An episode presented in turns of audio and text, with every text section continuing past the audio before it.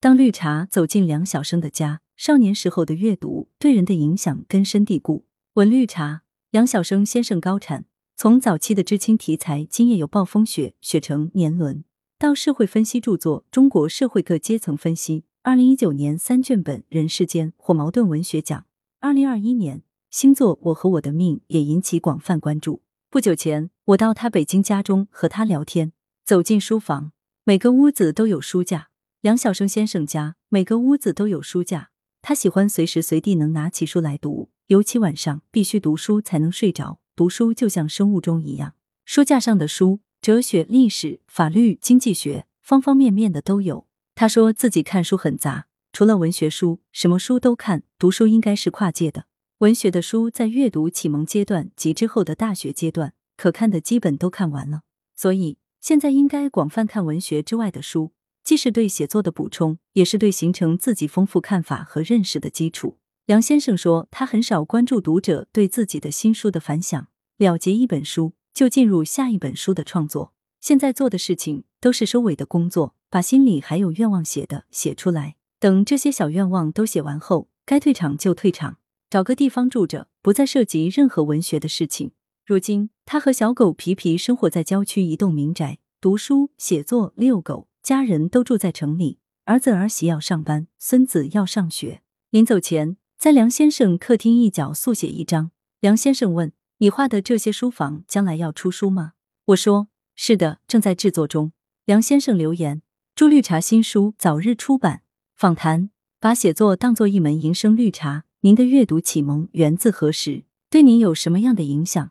梁晓声：我们这一代人成长的过程跟一切文艺都很远，当时。如果哪位同学家有收音机，我们会傻乎乎的在人家窗前或门外趴着听。所幸那个年代还有小人书铺，看一本小人书一分或两分钱。小学期间，把周边的七八个小人书铺所有的书都看完了，这可以算是我的阅读启蒙了。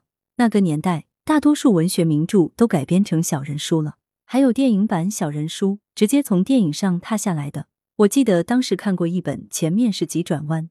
讲的是莫斯科一个青年科学家，他是所有人眼中的科学骄子，大家都很崇拜他，都以他为荣。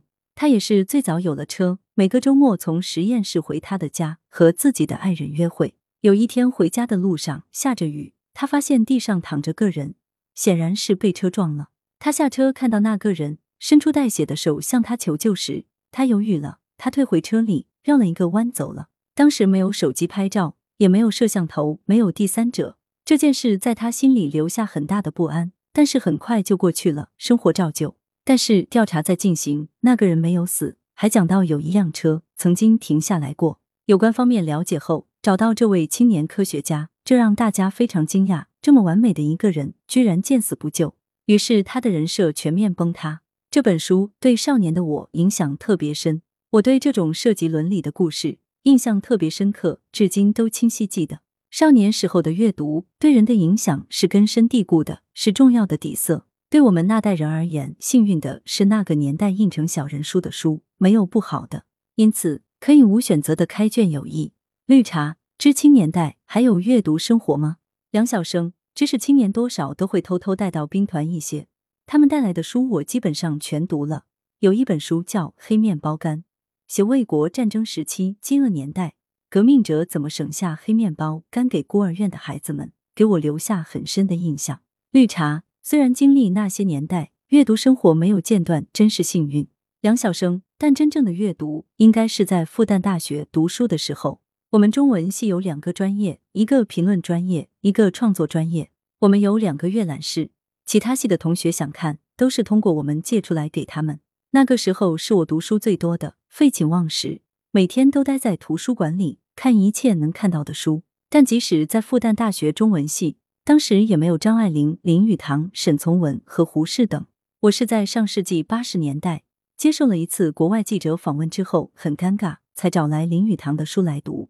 绿茶大学的阅读经历是让你走上文学之路的契机吧？梁晓声大学毕业分到北京电影制片厂之后，看了一系列电影，这个对我的影响很大。对于整个人类和文学和电影的关系，以及什么是好作品，什么是深刻，才有最初的认识。这时候，我的短片已经获过奖，身份上已经被认定是作家了。那时候，我们每个星期去电影资料馆，从电影的源头看电影，从一分钟、两分钟、半个小时到三个小时的黑白电影，这么一路看过来，电影伴随着的西方现代主义的步伐，它在不同时期的电影中都有表现。电影中对于深刻的表现，往往比小说更直接、更深入人心。绿茶小说。或者其他文艺作品的深刻性不能和电影相比吗？梁晓声当然不是，不同文艺作品都在深刻性上有自己的表现。比如戏剧《等待戈多》，说实话，当时看不懂。如今我在回想这个剧，有一天晚上，我突然明白了：人类文明发展了这么几千年，很多东西都变了，但有些关键的因素始终没变。就像流浪汉脱下鞋子，抖了抖沙子。再比如法国雕塑家罗丹。他大多数雕塑都很著名，但有一件雕塑很少有人关注，一个小小的希腊神话中的人马。这个雕塑中，人的上半身向上努力的挣扎，扭动着腰部，伸张着手臂，脸上呈现痛苦的表情。原来也不明白怎么回事，现在联系读过或看过的一系列深刻作品后，理解了。在联想诺贝尔奖作品《银王》，飞机失事，荒岛上的人分成两派，开始有领地。有领袖势不两立，显然也是人马主题。电影《出租车司机》也是讲人马状态，还有第二十二条军规一九八四等等。看完这些，我们再来谈深刻，没有超出我们对深刻的理解。而我们现在很多作品还停留在对人性所谓深刻的探讨，就显得很可笑了。绿茶有了那么多深刻的作品，今天我们的文艺作品还能做什么呢？梁晓声在今天，一个写作者。想要用小说来证明自己多么有才华，在我看来是可笑的。如今的小说要意识到自己在社会中的位置和价值，很明显，如今的文学已经不可能像启蒙时期那样，像闪电一样给人留下深刻影响。